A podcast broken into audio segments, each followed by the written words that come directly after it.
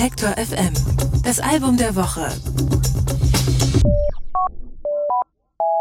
Was haben Sie an Ihrem letzten Schultag gemacht? Vermutlich so etwas ähnliches wie Sekt trinken, den Lehrern alberne Streiche spielen und sich verkleiden. Die drei Mitglieder der Band Girl Ray hatten dafür keine Zeit. Sie haben an ihrem letzten Schultag ihren ersten Song aufgenommen.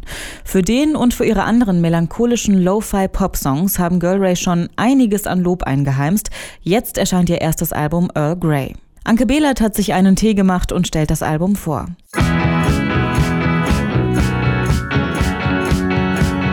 Über Jungs reden und Klamotten shoppen, das war so gar nicht das Ding von Poppy Hankin, Sophie Moss und Iris McConnell. Die drei sind alle in dieselbe Klasse auf der Finchleys Fortismere Schule in Nord-London gegangen. Dort hat einige Jahrzehnte vor ihnen auch schon Kings Gründer Ray Davies die Schulbank gedrückt. Ob sie diese Tatsache besonders inspiriert hat, ist nicht überliefert.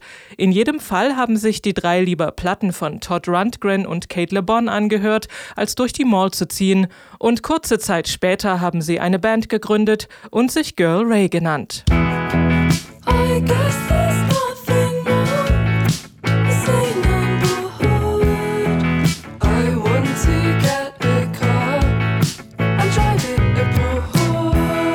Der erste Auftritt von Girl Ray lief zwar nicht optimal, sie waren vor Aufregung völlig nass geschwitzt und haben gezittert, aber sie haben trotzdem weiter Songs geschrieben. Die haben dem Label Moshi Moshi gut gefallen und sie haben die Band unter Vertrag genommen. Bei Moshi Moshi ist nun auch das tolle Debütalbum von Girl Ray namens Earl Grey erschienen.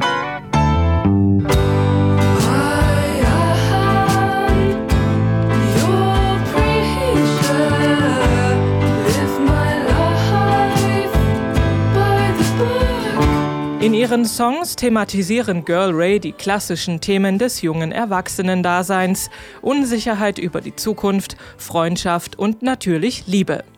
Sängerin Poppy Hankin ist dabei sehr ehrlich und direkt. Sie sagt, was sie meint, zum Beispiel in dem Song Stupid Things. Darin geht es um die vielen albernen Dinge, die man tut, um jemandem nahe zu sein, das Lieblingsgetränk des anderen bestellen oder seine Lieblingsfilme anschauen. Und wenn der andere dann auch noch ähnlich fühlt, dann weiß man gar nicht, was man machen soll.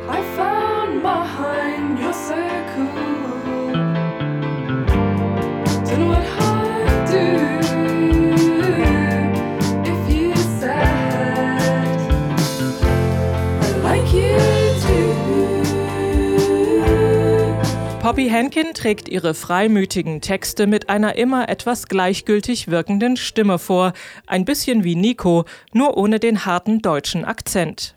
Dazu spielen Girl Ray bittersüße Melodien zwischen 80er Indie-Pop und Carol King.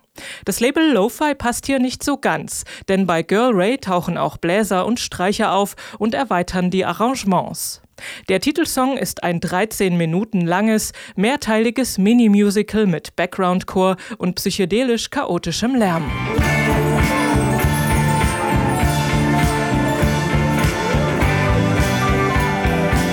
Mit Earl Grey haben Girl Ray ein schönes und cleveres Debüt abgeliefert. Das ist umso beeindruckender, wenn man sich vor Augen hält, dass die drei immer noch Teenager sind. Und sie beweisen, dass Klamottenshoppen und über Jungs reden wirklich überbewertet wird. Danke.